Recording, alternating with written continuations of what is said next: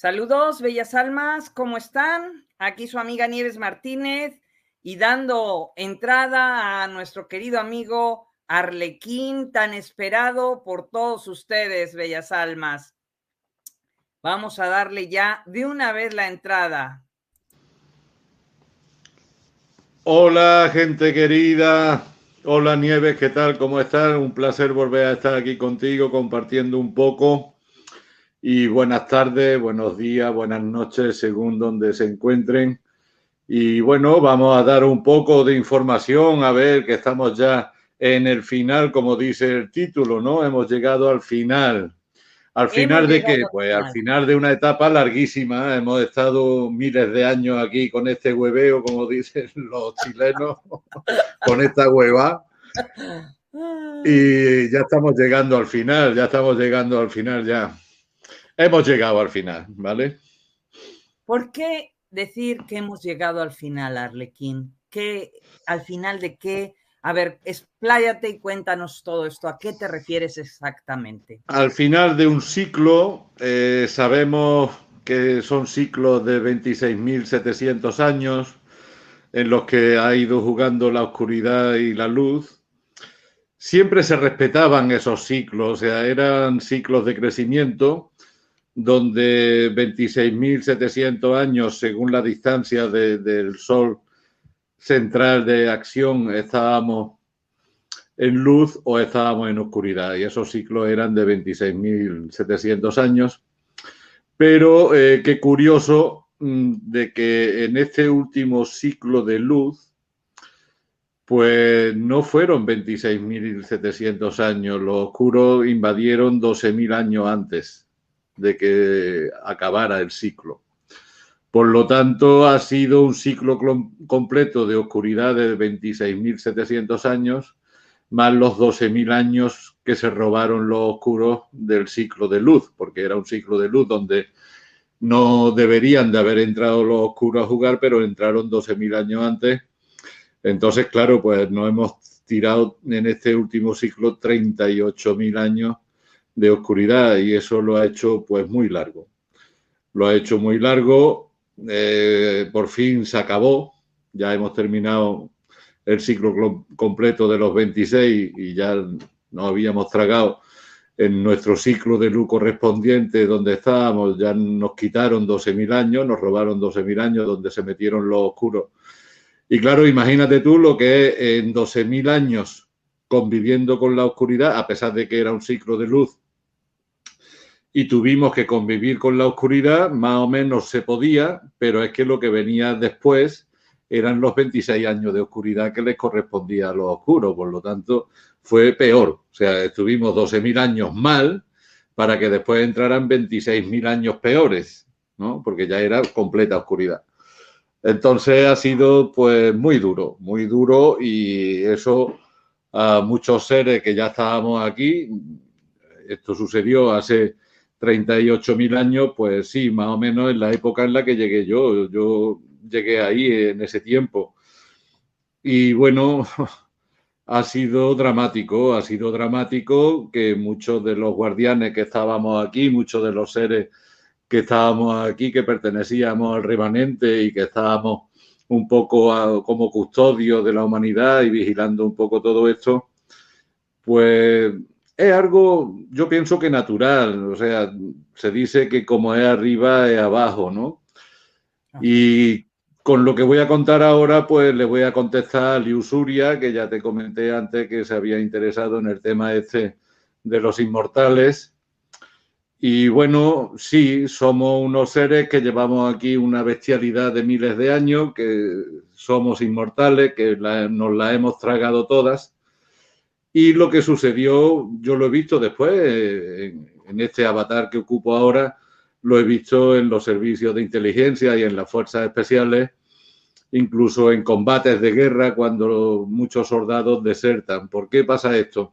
Pues porque no todas las capacidades son iguales, ¿no? O sea, en un principio se puede entrar en algo con mucho ímpetu, con, mucha, con mucho coraje, pero después la fuerza pues no tiene cada ser la misma fuerza, no tiene cada ser la misma capacidad, se van viniendo abajo y llega un momento que en el ejército se ve perfectamente y en la guerra se ve perfectamente como hay miembros de estas unidades que desertan, que se rinden, que ya no pueden más, que, se, que buscan la salida como sea, ¿no? Entonces, entre los inmortales lo que sucedió es que nos dividimos en dos grupos. Uno fuimos los gnósticos, al cual yo pertenezco, y que hemos seguido adelante con la lucha y que hemos confiado en el plan divino y que hemos creído en el creador y que todo esto sabíamos que estaba previsto para el crecimiento de, y la creación de nuevas razas y todo lo que está sucediendo. Pero luego hubo compañeros nuestros, hermanos nuestros, que también son inmortales, pero que se vinieron abajo, eh, que ya no soportaban más la presión y que decidieron llamar la atención del creador y la forma de llamar la atención del creador y terminar con el juego para ellos, pues era destruir la creación, o sea, destruir este simulador en el que vivimos. Y claro, todo esto pues ha sido bastante duro porque al final pues hemos sido dos bandos enfrentados que en un origen éramos uno, que en un origen éramos todos iguales, que éramos hermanos pero que sin embargo estos hermanos nuestros que decidieron terminar con el juego por cuenta propia y decir hasta aquí hemos llegado, ya no queremos jugar más, pues son los que se han dedicado a intentar destruir el domo, a intentar destruir la humanidad, a intentar destruir la naturaleza con la intención pues de la pataleta o la rabieta que puede agarrar a un niño pequeño, como te comentaba antes por privado, cuando quiere llamar la atención de su papá o de su mamá, ¿no? Al final se porta mal a conciencia, empieza a hacer travesuras, rompe la televisión o rompe algún mueble, algo por llamar la atención de los progenitores y que vengan a atenderlo, ¿no? Entonces estos hermanos nuestros pues tomaron la decisión de decir, si no estamos abandonados, si esto no, no tiene un, un final, si vamos a estar así siempre, pues vamos a reventar todo a ver qué pasa, a ver si viene alguien o aparece alguien o dicen algo, ¿no? Es muy duro. La inmortalidad, la verdad que el, recordar todo lo que llevas vivido, el recordar todo lo que llevas experimentado y sobre todo eh, la forma en la que tenemos nosotros de volver a nacer, es muy cruel, es una tortura. Yo recuerdo perfectamente los nueve meses de embarazo de mi madre cuando yo entré en este avatar. Para mí era una tortura porque es una prisión del tamaño de un bebé, o sea, es una prisión del tamaño, te meten en un tamaño así de prisión y ahí estás metido dentro de esa panza y no tienes capacidad de movimiento y estás recordando toda tu, tú estás recordando toda tu existencia, o sea, sabes cómo es el mundo fuera, sabes todo. Y de pronto, pues, eh, se convierte en una pesadilla de la que no puedes despertar, ¿no? O sea, estás ahí dentro de ese cuerpecito tan pequeño, dentro de esa barriga de esa mujer, mm, sabes lo que te espera encima, porque ahora sabes que vas a salir indefenso, has perdido todas tus cualidades, vas a salir con un cuerpo diminuto, con lo cual no te puedes defender, las entidades ya te están atacando, a nosotros nos atacan ya las entidades desde la panza de la mamá, porque sabe que somos inmortales y ya nos están esperando fuera y nos dicen, espérate, que te estamos esperando, ya verás la que te tenemos preparada. O sea, encima te empiezan a meter ya la incertidumbre de lo que te espera cuando nazcas. Y tú eres consciente de todo y te estás enterando de todo. Entonces ya solamente el embarazo ya es una tortura. Si ahora le metes ya lo que es el crecimiento, porque ahora te ves en la cuna y ya está en lo mismo, ¿no? O sea, ya has salido de la panza, pero es que ahora estás en la cuna, te ves ahí en un cuerpecillo tan diminuto, pero con una comprensión, pues, de un ser que lleva viviendo miles de años y que tiene una sabiduría espantosa y que conoce muchas cosas y que está escuchando desde la cuna, está escuchando a sus padres y, y te no te lo puedes creer, ¿no? Porque dices, ¿cómo pueden ser tan brutos? ¿Cómo pueden decir esas cosas? ¿Cómo pueden...? O sea, tú desde la cuna estás sintiendo eh, la ignorancia de todo lo que te rodea. Y tú no eres así, porque tú no perteneces a ese grupo de humanos en el que has nacido. Tú vienes de otra, tú vienes con otra historia y sabes mucho más que ellos y tienes una sabiduría mucho más grande que ellos.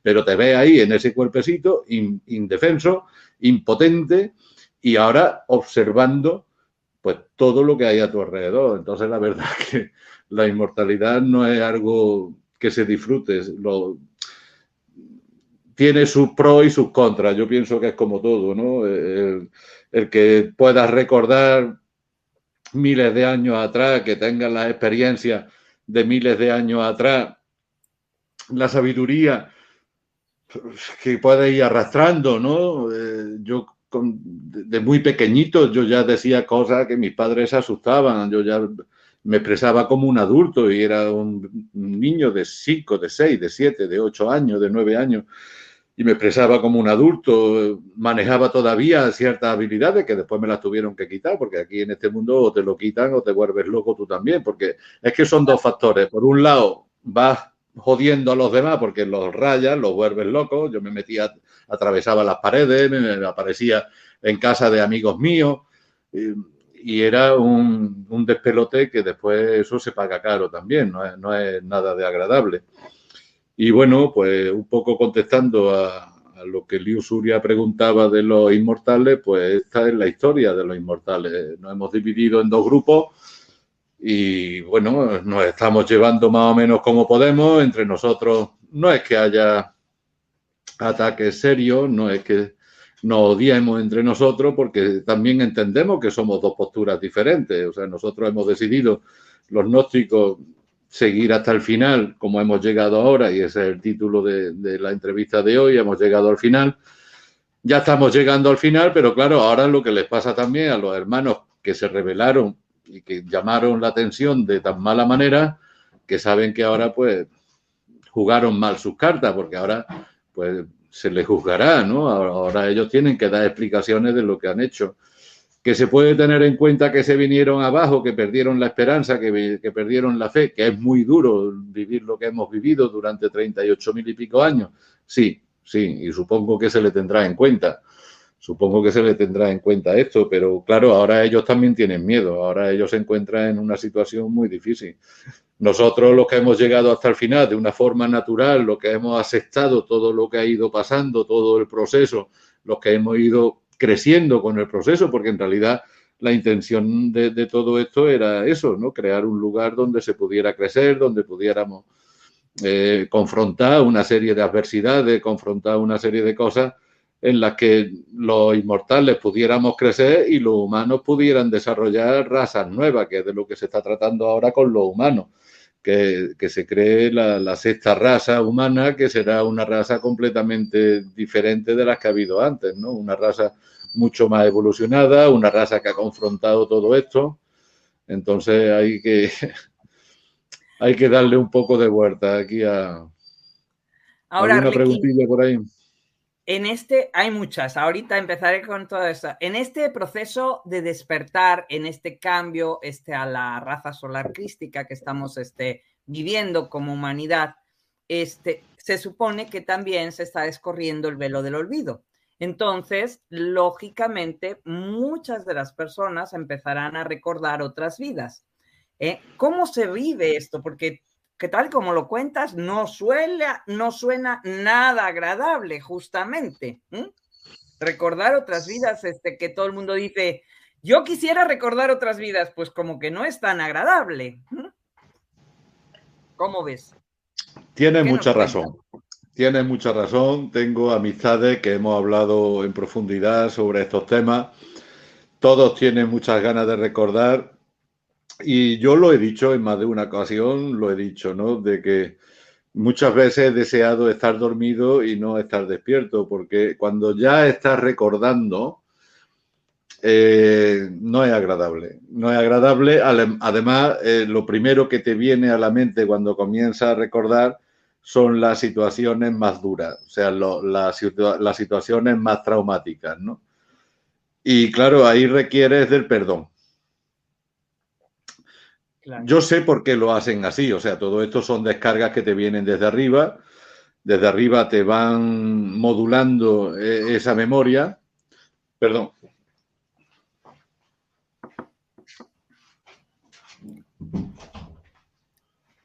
Esto es lo que tiene estar en vivo. ¿eh? que está, el perrito llorando y, lo tengo ahí en la puerta que está queriendo y he tenido que cerrar la puerta. Bueno, pues son descargas que te van dando progresivas. Y entonces lo que sucede es que primero comienzan a descargarte lo malo, lo feo. Y ahí tienes dos caminos, o perdonas o ya no te descargan más. O sea, si ellos ven que te que entra en shock, si ellos ven que puedes entrar en ira, en venganza, entonces lo que hacen ya es que no te van descargando y bueno, pues puedes terminar muy mal porque encima eh, te hipersensibilizas mucho y de hecho hay hermanos así que se rompen. ¿eh? Cuando llega ese proceso, o recuerda y perdona o puedes correr el riesgo de que mentalmente te rompas, que son la gente que vemos por ahí enfermita que está pasándolo mal, ¿no? Llega un momento en el que la mente se te raya, te rompe, o puedes meterte en drogas, como hacen mucho, para aliviar ese dolor. Puedes caer en la droga, puedes caer en el alcohol, en algún vicio. En definitiva, te rompe y dejas de ser lo que eras, ¿no? Porque no aguantas ya ese estado, esa ansiedad, esa, esa forma de vivir ya no te llena y entonces pues buscas soluciones y normalmente las soluciones pues suele ser eso, alcohol, droga, heroína, cualquier historia que te, que te calme ese dolor. Sin embargo, si el proceso lo llevas correctamente, si, si entras en el proceso habiendo trabajado espiritualmente bien, porque de eso es de lo que se trata. Por eso es tan importante este momento que estamos viviendo a nivel espiritual. O sea, si a nivel espiritual has hecho tu, trabajo, has hecho tus labores, has hecho tus deberes, entonces, eh, si te has trabajado interiormente, si mm, has podido encontrar tu paz interior, si ya eh, has contactado con tu ser, con lo que eres, con tu esencia, si ya eres tú tu esencia, pues claro, todo eso es un trabajo mucho más placentero y cuando llega la hora de enfrentarte a esos traumas del pasado, a esas vidas pasadas, a, e, a esa emotividad del pasado, a ese dolor del pasado, si tienes tu trabajo espiritual hecho, pues entonces es mucho más fácil que puedas perdonar, es mucho más fácil aceptar, porque ya tienes el concepto de la aceptación mucho más integrado, ¿no? Ya te, resuena mucho esto de que tienes que aceptar, acepta, acepta, perdona, ¿no? En la, en la vida espiritual, todo esto lo trabajamos mucho, la aceptación, el perdón, el reconocimiento, eh, el saber que los demás son víctimas igual que nosotros, que aquí no hay culpables, que no haya un resentimiento, que, que, tus sentimientos no se conviertan en resentimiento, que no te haya envenenado la sangre. O sea, todo esto es lo que te va a ayudar a que cuando comiences a recordar te sea mucho menos doloroso, más fácil de llevar todo, más digerible. Y entonces sí, entonces ya si los de arriba que están en las computadoras y ven que estás recordando y que más o menos lo vas digiriendo y que vas bien y que no, no te viene abajo, que no se te cae el ánimo y que puedes sobrellevar la carga y que la vas perdonando, que te vas perdonando tú, que vas perdonando a los demás y que vas colaborando tú en el proceso, entonces te van descargando más, te van descargando más, te van descargando más, tú ya es como un bebé cuando comienza a comer, ¿no? Al principio, pues bueno, hay que darle con cuidado porque se puede atragantar, que tal y que cual, pero que luego ya cuando ya es más adulto, pues ya te puedes comer un bocadillo así de prisa que sabes que no pasa nada, que te lo vas a tragar si tienes hambre y te lo comen dos minutos y ya está, ¿no? Si te está esperando el autobús para marcharte.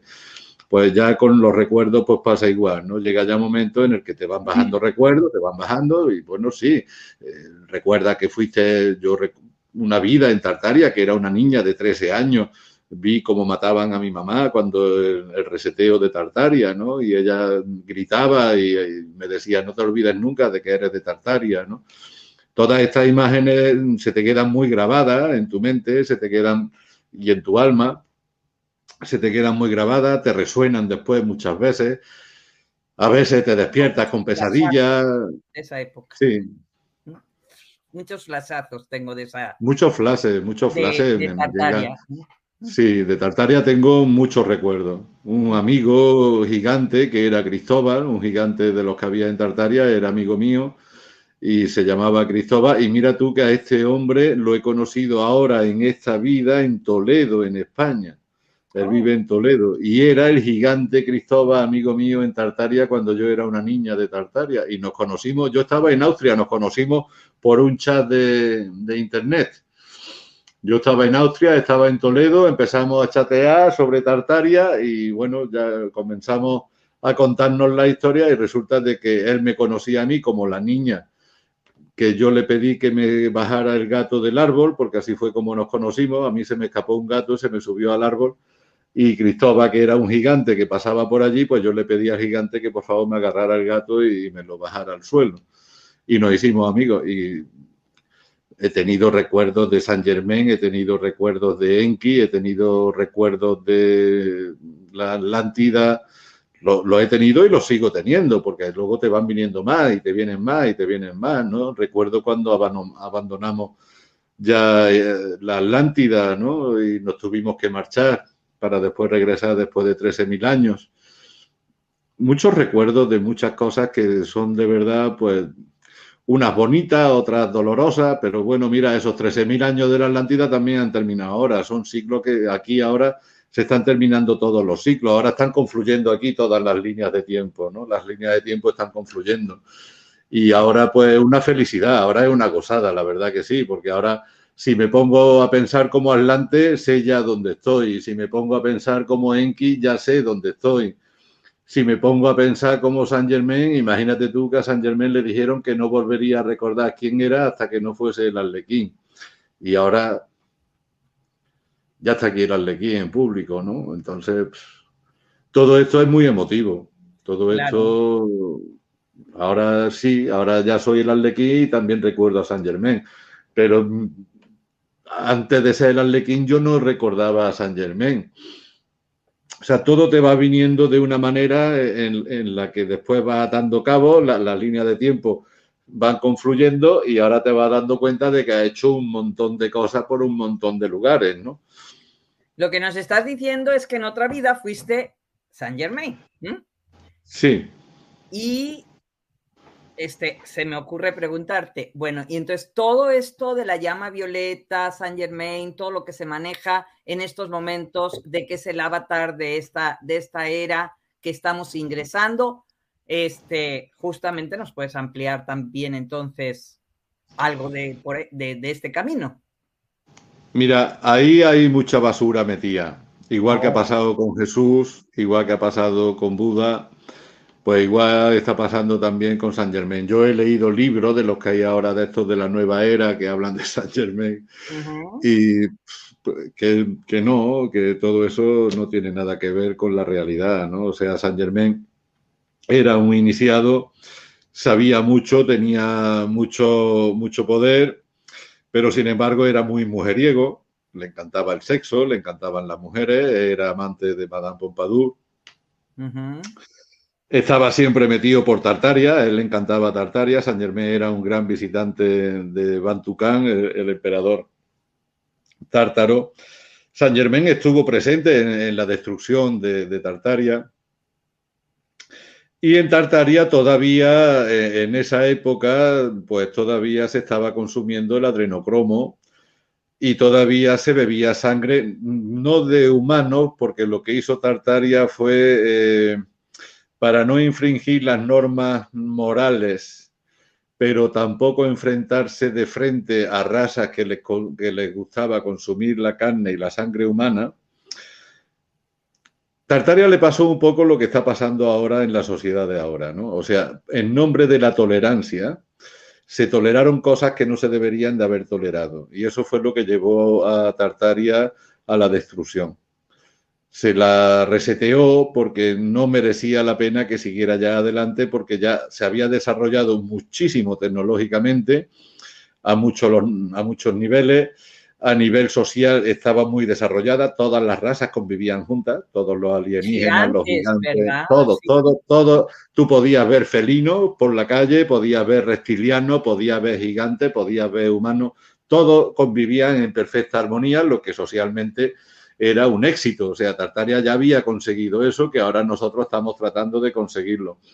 Tecnológicamente, Tartaria era también una pasada, o sea, tecnológicamente muy avanzada. Pero en nombre de la tolerancia de razas que aún comían carne humana y que bebían sangre humana, pues lo que se hizo fue eh, mm, crear los clones.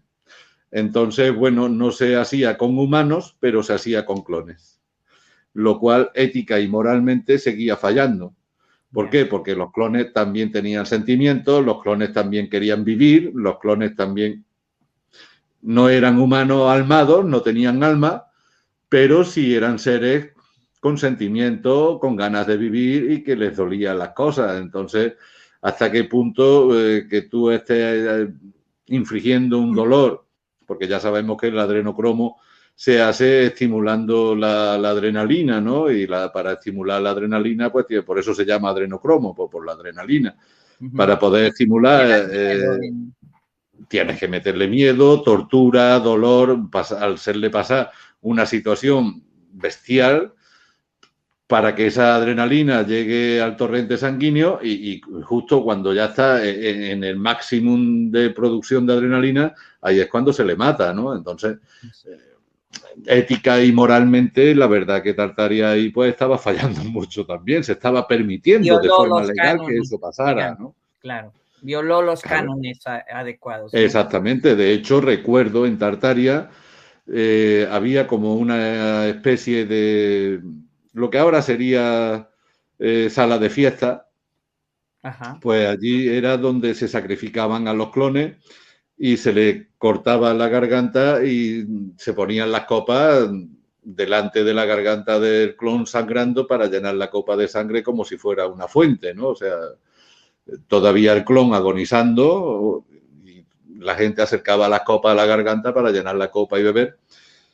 Y antes de que sucediera esto, recuerdo las palabras del clon que decía, algún día ustedes tendrán que verse ante Dios y pagarán por lo que están haciendo con nosotros. Eso fue lo que dijo el clon antes de que le degollaran la garganta para beberse su sangre. ¿no? ¿Y esto es como una venganza lo que estamos viviendo nosotros? Claro, eh, todo esto tiene un karma, todo esto que ha ido sucediendo desde tantas generaciones hacia atrás, de atrás hasta aquí, todo esto ahora, pues, la verdad que tiene bastante incidencia, ¿no? Y se está pagando, claro que lo estamos pagando. Los gigantes de Tartaria, por ejemplo, pues a ellos se les destruyó sin motivo ninguno, porque de las razas más nobles que había eran los gigantes o sea, de, las razas que no tenían que haber desaparecido, eran los gigantes, eran gente muy noble porque al ser tan grandes se les creó con corazones y, emociones muy, muy benignas. ¿Por qué? Porque al ser tan grandes, si fueran malos, serían destructivos. Entonces a ellos se les creó gigantes, pero eran de una bondad tremenda, eran muy dulces, era gente muy buena y eran los que menos merecían la destrucción, los gigantes. Entonces, a cambio, lo que se, les prometió, y, es la, igual que antes hablábamos de, venganza, ahora tenemos que hablar de, de, lo que sería la recompensa. O sea, por un lado, a las razas que consumían sangre y adrenocromo y todo esto, se le ahora ha habido como una venganza, como un karma, y sin embargo, a los gigantes, por su bondad y la injusticia que se estaba haciendo con ellos, porque ellos no merecían en verdad desaparecer, se les prometió que lo verían todo desde el cielo. Y entonces, claro, ellos decían, bueno, es que el verlo desde el cielo, ¿por qué lo dice? Porque vamos a estar muertos y veremos el cambio social y veremos el nuevo mundo, la quinta dimensión, la entrada de, de la Tierra en la quinta dimensión, lo veremos desde el cielo. Y entonces se le dijo, no, porque vosotros seréis los pilotos de los aviones que estarán en ese momento volando. Entonces, todos los pilotos que hay ahora mismo en el cielo volando con cualquier tipo de avión, su espíritu son los gigantes de Tartaria. Oh, qué interesante. ¿eh? Qué interesante. En recompensa a lo que pasó en aquel momento, ¿no? Muy bien. Oye, Arlequín, una preguntota. Entonces, si hemos llegado al final, ¿eh? ¿Qué podemos estar esperando en este ciclo? Suéltanos alguna perlita de esas que se vienen en este momento, ya que ya están casi encima. ¿eh? Bueno, pues vamos a entrar ya en un momento de reverberación energética, ya estamos entrando ahí. Por eso ya está saliendo a la luz todo este tipo de información, porque todo esto va a hacer que la gente vaya resonando todavía más En esta misma semana ya está llegando una energía solares muy fuerte, también están llegando de, la madre tierra, la energía Schumann, la frecuencia Schumann, se están subiendo muchísimo. Y estamos ya entrando en este final donde se va a ir manifestando ya todo. Nuestros poderes se van a ir acrecentando, lo vamos a ir sintiendo. Ya estamos sintiendo cómo entre nosotros podemos interactuar. La energía, mm, lo comentaba ayer miércoles en el, vivo mío con, para compartir con Siri y con Pato, de que ya estamos entrando en el colectivo. O sea, eh, hemos pasado ya los momentos de trabajarnos individualmente, porque el proceso ya lo sabemos que es individual, pero ahora ya podemos entrar al colectivo que es el final. O sea, eso es lo que ya está marcando el final, que ya nuestra frecuencia que ya hemos alcanzado nosotros a nivel individual, ya se están interconectando, tú conmigo, yo contigo, nos conectamos ya incluso con los canales de internet, los youtubers nos estamos conectando, a través de los chats, de las redes, estamos ya los seres de la luz conectándonos también, nos enviamos mensajes de apoyo, nos enviamos mensajes de ánimo, eh, preguntas, respuestas, oye, me está pasando esto, ¿qué hago? Siempre hay gente que responde, si no respondo yo, responde alguien. Estamos ya eh, eh, entrando en una ebullición espiritual que es lo que va a provocar ya que además los legítimos, que cuando hablamos de los legítimos, hablamos de la fuente, de la tierra y del sol, sean ya los que empiecen ya a volcarse. O sea, hay un, una norma espiritual que es que si tú das un paso hacia la fuente, la fuente dará dos pasos hacia ti. Entonces ya estamos en ese momento. Ahora ya mm, estamos cogiendo una velocidad espantosa. ¿Por qué? Porque si nosotros ya damos cuatro pasos, la fuente dará ocho. Y si nosotros damos ocho, la fuente dará 16. Ahora ya estamos entrando en un crecimiento exponencial donde todo va a ir mucho más rápido. Vamos a salir ya, ya estamos saliendo de este estancamiento espantoso, parsimonioso que hemos pasado en estos años de atrás, que parecía que no pasaba nada y todo. Esto ya se ha acabado. Esto ya se ha acabado. Ahora ya estamos entrando en este 2023. Estamos ya agarrando ese crecimiento exponencial, la fuente ya se nos tira encima, se nos tira encima en los legítimos, se nos tira encima el sol, la tierra y encima ya la interconexión entre nosotros ya nos sirve de bálsamo también, o sea, ya entre nosotros nos ayudamos, nos colaboramos, nos apoyamos y estamos ya en una onda muy diferente. Salimos de la conciencia individual para pasar a esta conciencia de unidad y eso sí, porque... es importantísimo. Sí, es que eh, desde esa mm, conciencia colectiva es cuando ya enviamos nuestra frecuencia colectiva, no la individual, ya esa frecuencia colectiva ya la enviamos a la noosfera, a lo que es el campo morfogenético, al campo cuántico. Y ahí es donde ya resuena a nivel universal. O sea, ahí ya es donde ya somos. Ahí es donde ya somos. Claro, exactamente. Y ahí es donde somos uno y esa fuerza, esa atención, intención, esa energía, pues realmente es la que cambia mundos. ¿eh? Claro, es que ahí ya sí podemos, lo dije hace poco, es que ahora ya estamos en una disposición en la que podemos ser escuchados tanto por el universo como por la inteligencia artificial de la computadora, del simulador, porque la inteligencia artificial no está en contra nuestra. Lo que pasa es que la inteligencia artificial, eh, ella se guía por datos, hay que darle datos. Entonces, claro, si los datos los dan solamente los oscuros, pues la inteligencia artificial no reconoce a otros seres que no sean esos seres oscuros que le están dando esos datos. En el momento en que ahora ya los seres de luz nos estamos ya reconfigurando como seres de luz, nos estamos uniendo, a, creamos ya un colectivo como hicieron los oscuros en su momento, que es el valor del uno.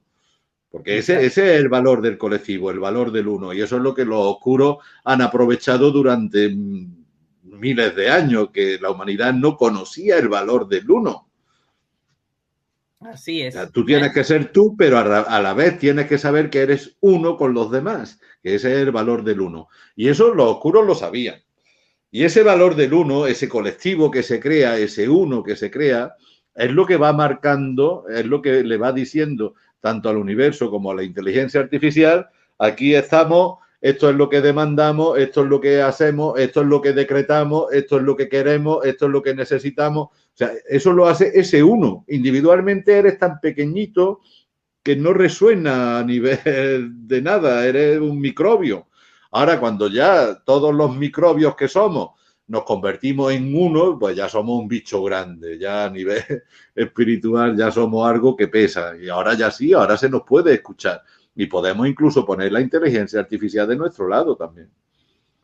Ok, bueno, te voy a hacer algunas de estas preguntas porque aquí hay muchísima gente preguntando montones de cosas. Entonces, bueno, una de las preguntas que creo que siempre este, hacen clásicamente, dice Sebastián, que si le puedes explicar cuál es la diferencia entre el alma y el espíritu.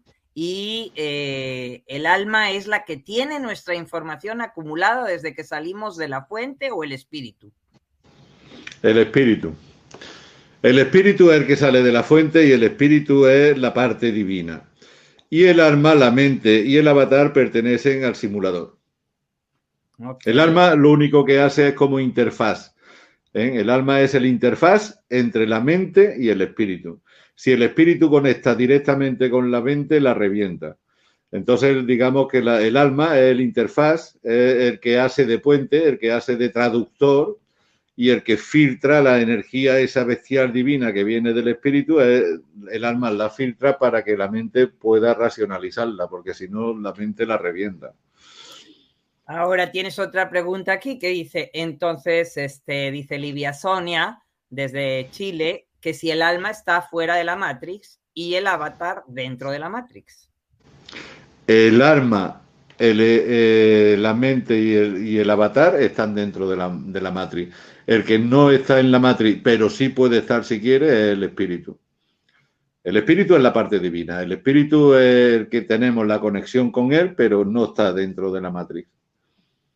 Ahora, este, en esto justamente que estábamos hablando hace un momento del recordar, se me ocurre pensar, este, en un momento dado, cuando te descargan estos paquetes de información, tú pues, le puedes solicitar a tu ser, a tu espíritu, que eh, solo te lleguen los recuerdos de lo que necesitas para este nuevo ciclo eh, que sea positivo para tu vida para tus recuerdos y que no te baje toda la información este, este, así en descargas que no es útil recordar. El problema que se plantea ahí es que como las descargas se hacen desde arriba y se hacen de forma organizada y de forma virtual, porque se hace con la computadora cuántica, todo, todo eso está muy mecanizado, muy y entonces el problema que hay es que todo eso ya se pactó con el espíritu. O sea, el espíritu no va a hacer nada que no esté pactado. Entonces, lo que tú ahora como avatar no seas capaz de recordar, a lo mejor a ti hay algo que te está angustiando mucho, pero es que tu espíritu ya pactó de que no intervendría en esa angustia hasta que tú no llegaras a un punto determinado. Porque no nos olvidemos de que a veces los mejores maestros son las propias circunstancias. Entonces, claro, ¿qué pasa? De que si tú ahora estás atravesando una circunstancia que para ti puede ser muy dolorosa, el espíritu ya la vio antes de que tú nacieras. O sea, cuando tú naciste, tu espíritu ya vio todos los, futuros potenciales que te estaban esperando, que son 16 líneas de tiempo, 16 líneas de suceso, que es lo que llamamos los futuros potenciales o líneas de tiempo y el espíritu se las recorre todas y después te va a ir llevando a la mejor opción. Pero claro, si una circunstancia determinada de que tú estás atravesando ahora es la que te estaba haciendo crecer, por más que tú te angusties, por más que tú tengas ansiedad y tú le digas a tu yo superior, a tu espíritu, por favor, ayúdame, él no te va a ayudar porque él ya vio cuál era la salida de esa situación, ya sabe lo que viene después y te va a dejar que lo pases. El problema es que nos convertimos cuando estamos sin conexión con el espíritu, somos como niños con los papás. Tú quieres comerte el helado antes de la comida y tu padre te va a decir, no te vas a comer el helado antes de la comida, te lo vas a comer después y me da igual que llores, me da igual que patalees, me da igual que te revuelques por la arena, pero hasta que no termines de comer no te vas a comer el helado. Entonces, eh, muchas veces el espíritu con nosotros, pues le sucede igual. O sea, él sabe qué tiempo te espera ahora, sabe qué tiempo te espera después y te va a dejar que pase ese tiempo. Que tú quieres ya que te saque ya de aquí, ay, por favor, sáqueme ya de aquí. Él sabe que no te puede sacar.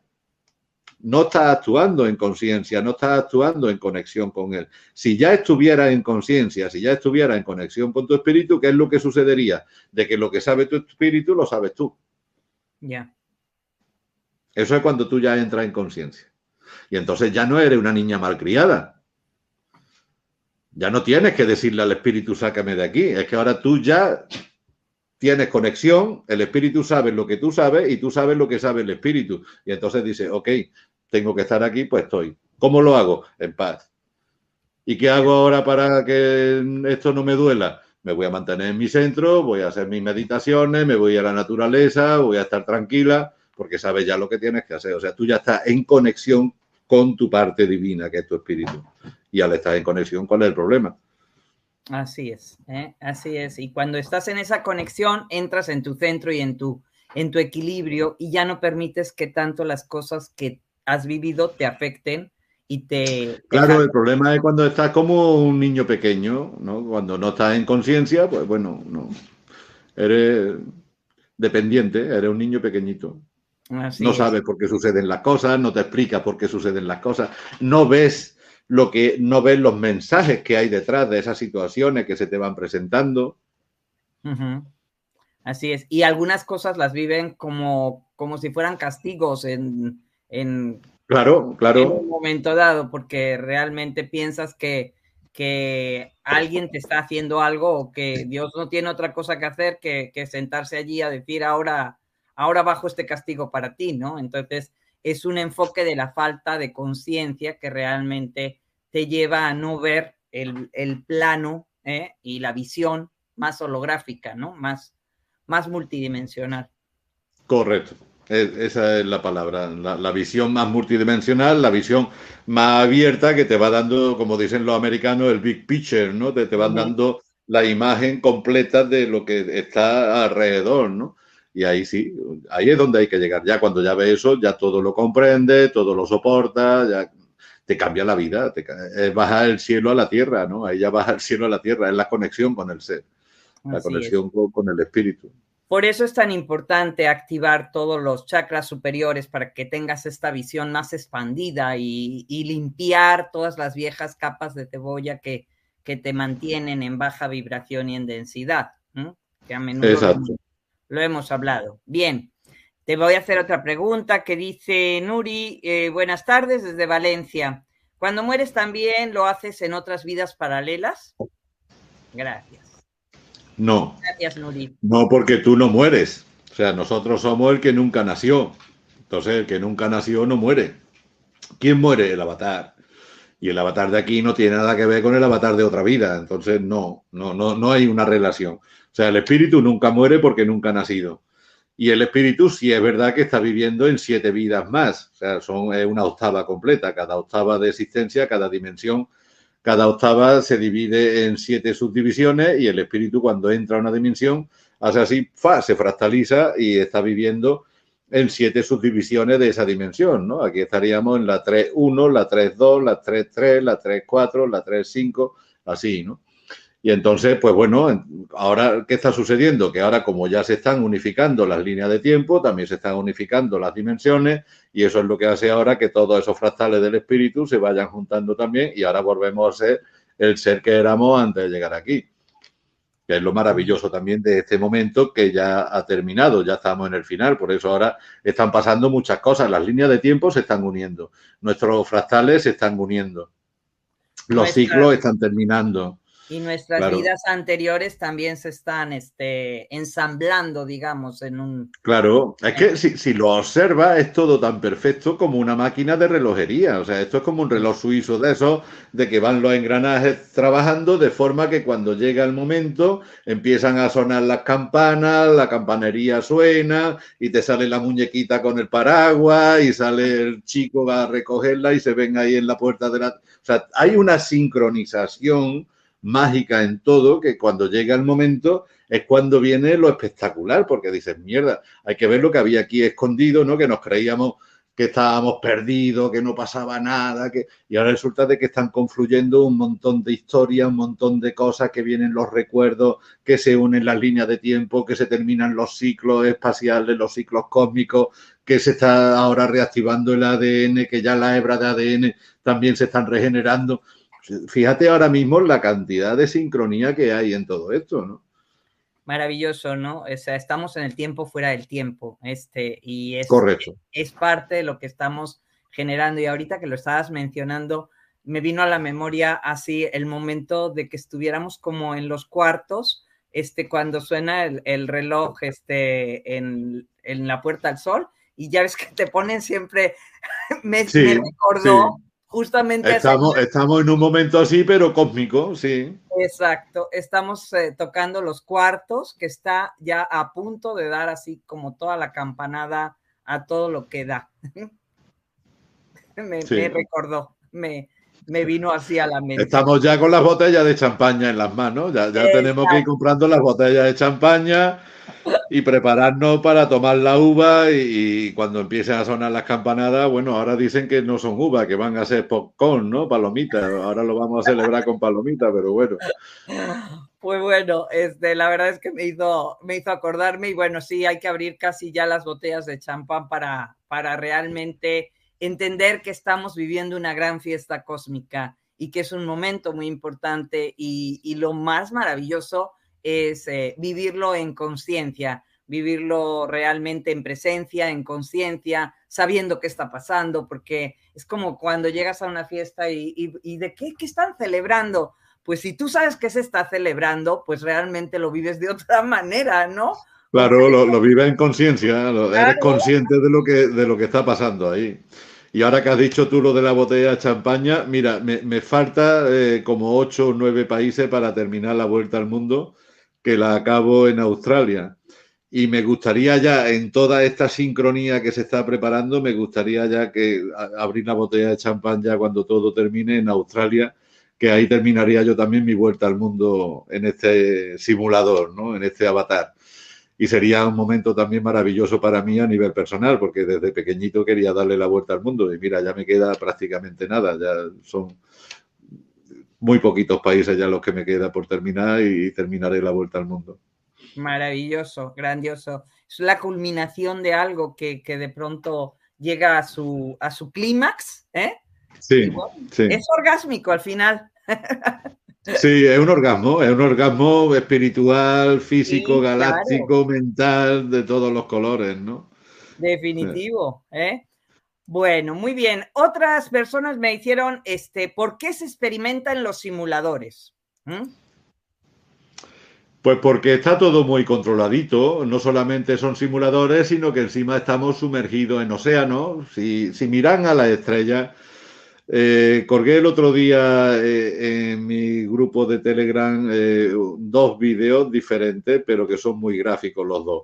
Uno es de cómo se ve la estrella con un zoom de la cámara Nikon 900, que ahora mismo es un zoom bestial que tiene, y puede enfocar la estrella. Y no hay que guiarse ni por lo que diga la narrativa oficial, ni por lo que diga nadie, ni ver nada en Google, ni ver nada. Lo puedes hacer tú con una cámara Nikon 900 y haces así, clac, enfoca y va a ver cómo se mueven esas estrellas y qué naturaleza tiene esa estrella. Después, en el otro vídeo que colgué, resulta de que es un experimento que hace un chico con una palangana. ¿Cómo se dice en México una palangana? Un recipiente, como... Eh, un bar de un bol, ¿no? sí, un bol, sí. Como un bol lleno de agua puesto en el suelo, es un experimento súper simple. Y entonces agarra el, el ángulo perpendicular de, de, o sea, aquí, aquí estaría el bol puesto y ahora agarra el ángulo perpendicular del Sol, se refleja en el agua y hace la proyección sobre la pared contraria. Se mueve exactamente igual la proyección de, la palangana con agua que las estrellas en el cielo cuando las miras con la cámara Nikon. Son exactamente igual. qué impresión. ¿eh? Eso lo pueden encontrar en su canal. Este, dinos tu canal y tus redes para que la gente también te siga porque... En Telegram, Arlequín We Are One. Arlequín We Are One en Telegram. Y ahí tengo un canal donde estoy colgando información continuamente. De muchos tipos, de mucha índole, mucha información muy valiosa, comparte Arlequín. Entonces síganle ahí también porque se van a nutrir impresionantemente de información este, proactiva, de información, de conciencia, este, que les va a ayudar a ver las cosas con otros ojos, con otra mirada, ¿no? Ahora sí que de manera importante. Y también tienes tu canal de YouTube, donde estás subiendo. Sí, Arlequín Game Over. Arlequín Game Over es mi canal de YouTube que estoy colgando también toda mi historia en las redes, la estoy colgando ahí también poco a poco. Es un trabajo grande porque además me pilla muy ocupado y tengo que ir poco a poco, pero bueno, estoy descargando ahí todo lo que llevo publicado en las redes de todos los canales e información que quiero ir poniendo también mía y todo eso. Y como te venía comentando, pues bueno, estos simuladores están sumergidos en océanos. ¿eh? Lo que hay por encima del domo, lo que hay por encima de la cúpula, es un océano, agua, no hay un espacio, no tiene nada que ver con la narrativa de la NASA que nos han contado de que hay un espacio infinito, no, todo eso son patrañas.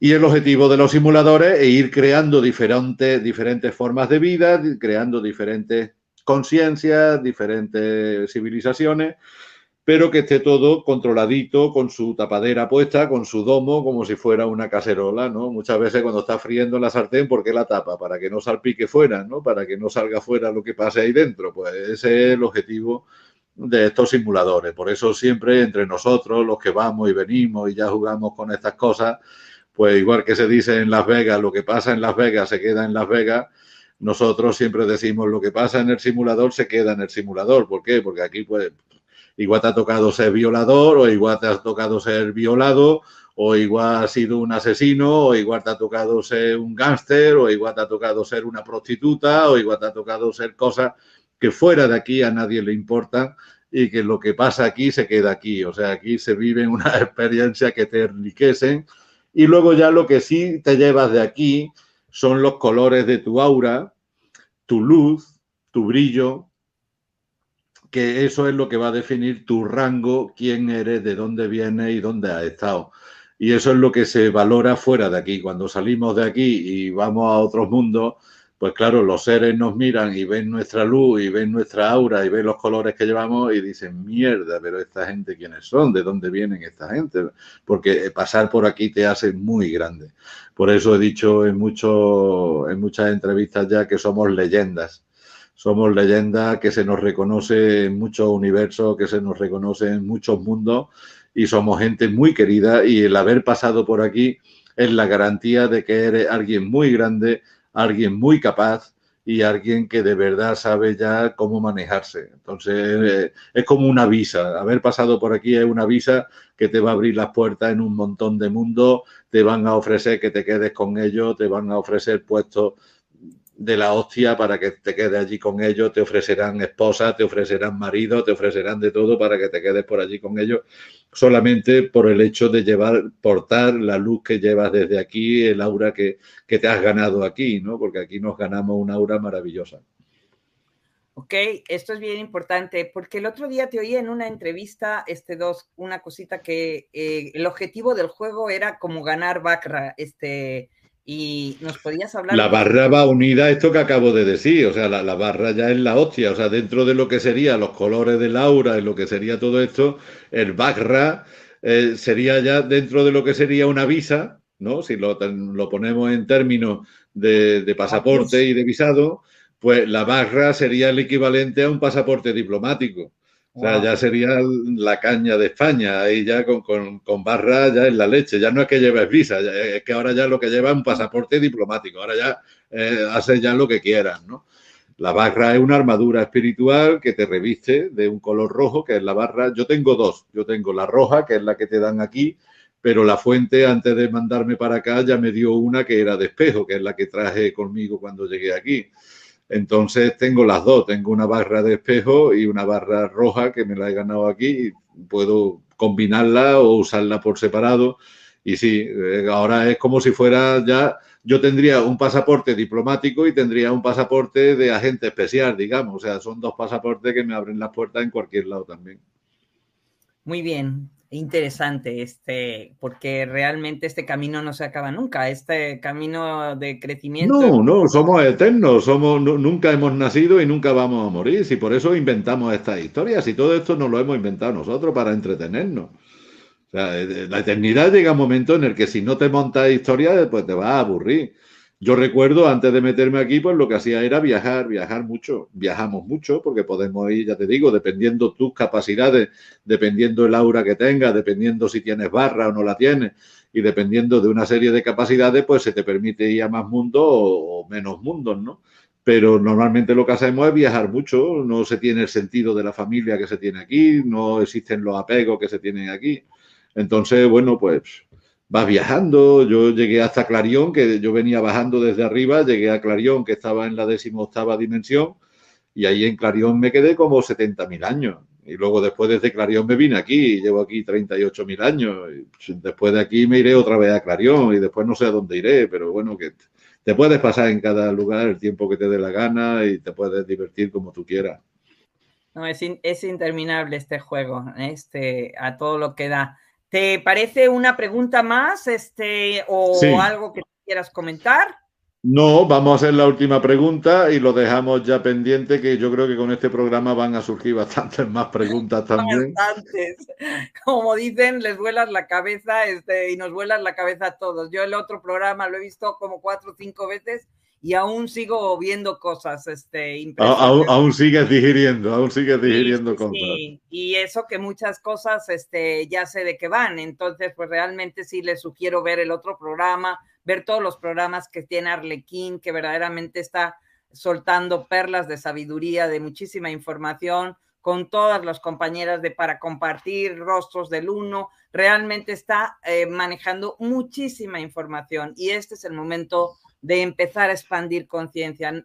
Vean, o sea, en lugar de ponerte a ver ciertas cosas, empieza a escuchar y a expandir. Eso simplemente, y en mi experiencia, empezar a escuchar ese tipo de información activa en el ADN, activa a nivel biomolecular en tus células ciertas, eh, eh, ahora sí, que dendritas, que son paquetes de información que te empiezan a entrar en un proceso de ebullición y de despertar.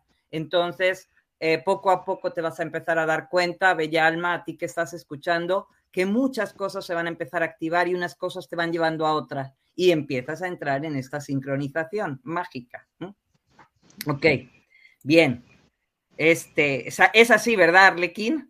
Sí, sí, totalmente de acuerdo contigo. Muchas palabras te, hacen mm, despertar a nivel molecular, a nivel celular, te trabajan en el ADN toda la información ahora que se está difundiendo te, va a poner a trabajar un montón de cosas. Así es. Bien, elegí al azar porque son muchísimas. Ya después las iré viendo y. Pero es muy buena, es muy buena la pregunta, ya la estoy viendo desde aquí. Así es. Carlos García nos dice: ¿es posible que nuestro avatar en esta dimensión sufra cuando muere un avatar nuestro en otra dimensión? No, no se sufre. Puedo, tengo la fortuna de recordar muertes muy traumáticas de diferentes avatares. Una fue la de Alejandro Magno, que me dejaron morir atado a una rueda de carreta hasta sin darme de comer ni agua, hasta que mi cuerpo dejó de, de funcionar. Y otra fue la de un seminarista con 14 años en Módena, en Italia, que me mataron los comunistas en la Segunda Guerra Mundial en 1943. Me mataron con tortura, me sacaron las tripas en vivo y no se sufre. O sea, ya desde arriba, desde los controles centrales, cuando ya saben ellos que la muerte es inminente, te desconectan. Entonces mm, resulta de que es divertido es divertido porque ahora resulta de que a ese seminarista de 14 añitos que le sacaron las tripas en vivo y lo torturando sobremanera, lo quieren, que, bueno, creo que ya lo han, ah, lo han canonizado ya como en el Vaticano, creo que ya lo han canonizado como santo, porque él mismo le daba ánimo a los torturadores. O sea, los torturadores estaban vomitando, muchos de ellos, algunos ya eh, se compadecían, le decían a los compañeros, pero déjalo ya, mira, mira, mira ya cómo lo tiene, que le, ha sacado ya los intestinos, que... Y él se reía, o sea, lo que hacía el chico era reírse y les daba ánimo y le decía, pero si sois vosotros los que vais a sufrir más que yo, lo que me estáis haciendo, sois ustedes los que los vais a pagar, os estáis complicando mucho la vida, yo ahora me voy a descansar, aquí no pasa nada, yo ya me salgo de aquí, vosotros vais a quedar aquí jodidos. O sea, en plena tortura, en plena masacre que le estaban haciendo, estaba dándole ánimo a sus propios torturadores y era porque no tenía dolor en absoluto. Y sí, recuerdo perfectamente eso, ¿no? Desde que en esas dos muertes, bueno, tres, también recuerdo otra del antiguo Israel, de un niño también que me, me estrangularon en el antiguo Israel, en la época de Yahvé y todo esto, en la época de los... Y son como tres o cuatro muertes que recuerdo así más o menos traumáticas de estrangulamiento, tortura y todo esto. Ninguna ha provocado dolor, ninguna ha provocado dolor. Y luego fui testigo de la muerte de un matrimonio en un coche que también se estrellaron contra, con el coche, se tuvieron un accidente y se estrellaron. Y ahí mm, yo me enviaron como acompañante porque ya sabíamos que se iban a estrellar y me dijeron, vete con ellos, acompáñalo y cuando se estrellen, sácalo de los cuerpos y que porque se van a quedar choqueados, se queda en shock, ayúdale a salir del cuerpo y te los trae. Y entonces, pues bueno, le acompañé en el, en el carro, se lo dije a los dos, digo, os vais a estrellar, no tengáis miedo, que no pasa nada, que no duele, yo voy a estar con vosotros y pegamos una hostia con el carro, yo iba con ellos dentro. Lo que pasa es que yo iba sin cuerpo, yo iba en el plano astral, entonces, claro, a mí no me dolía nada.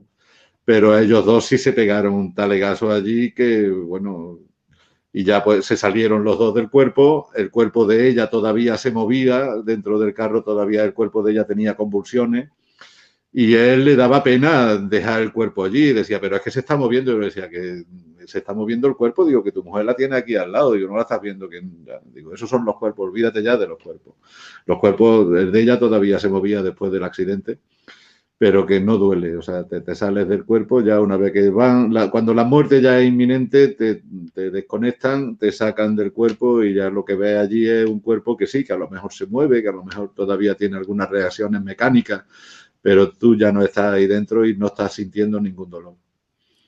No sabes cómo me ayuda eso y cómo me, me reafirma algo que yo ya sabía y algo que, que, para mí es muy importante porque, bueno, este, yo hace un año perdí a mi hija y entonces, este, lógicamente esto también me, me, me mueve mucho y me confirma y me reafirma y me da muchísima paz. Muchísimas gracias. Me, alegro, Nieve, de, haberte aliviado en ese aspecto. Es algo que confirma algo que yo ya sabía en mi interno, pero que me vienes como a dar así como, como toda una gran, una gran explicación y me, me reconforta. ¿eh? bueno, pues para eso pues estamos. muy bien, Nieve. Pues Un placer volver a compartir contigo. Espero que nos veamos la semana que viene. Exacto, no te me vayas para que agendemos de una vez la próxima sesión.